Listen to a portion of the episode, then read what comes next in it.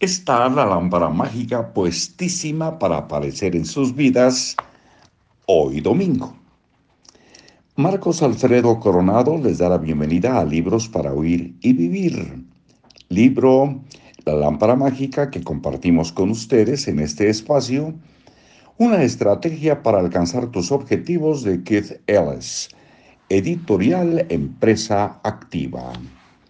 Conseguir lo que quieres se reduce a una sola palabra, persistencia.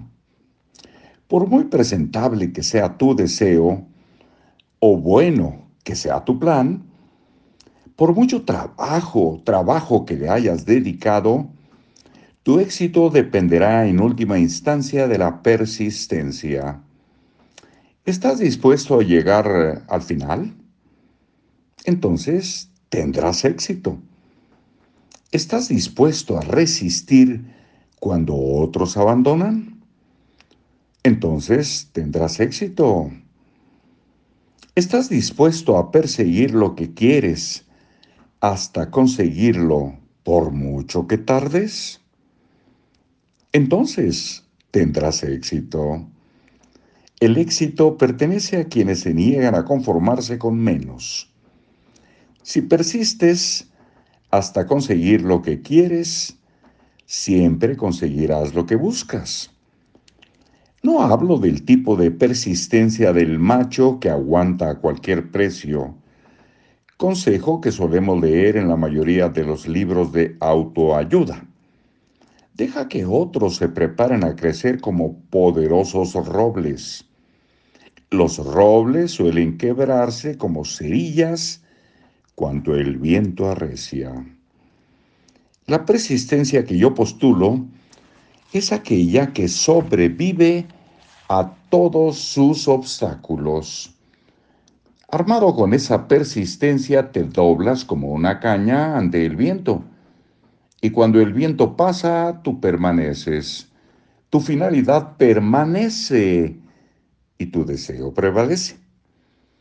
Comparado con la persistencia, tus habilidades, tu inteligencia y tu talento no pesan demasiado.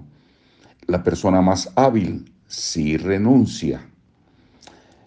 La persona más hábil si renuncia siempre acabará la saga del inepto que no renuncia.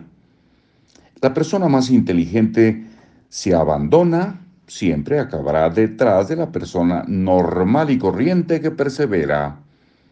La persona con más talentos, si abandona, siempre acabará detrás del menos talentoso que no abandona. Hasta la persona más dotada, si renuncia, acabará detrás de alguien, de cualquiera que siga adelante. Tener fe. La razón más habitual por la que abandonamos es que ya no crecemos en lo que hacemos o no creemos que nuestro esfuerzo pueda rendir frutos, o no creemos que el éxito merezca nuestro esfuerzo. En cualquier caso, una vez que perdemos la fe, perdemos la voluntad para seguir adelante. ¿Y quién, y quién no lo puede, no, y quién nos lo puede reprochar? Allí lo vamos a dejar en esa eh, pregunta de ¿y quién nos lo puede reprochar? Muchas gracias. Los admiramos.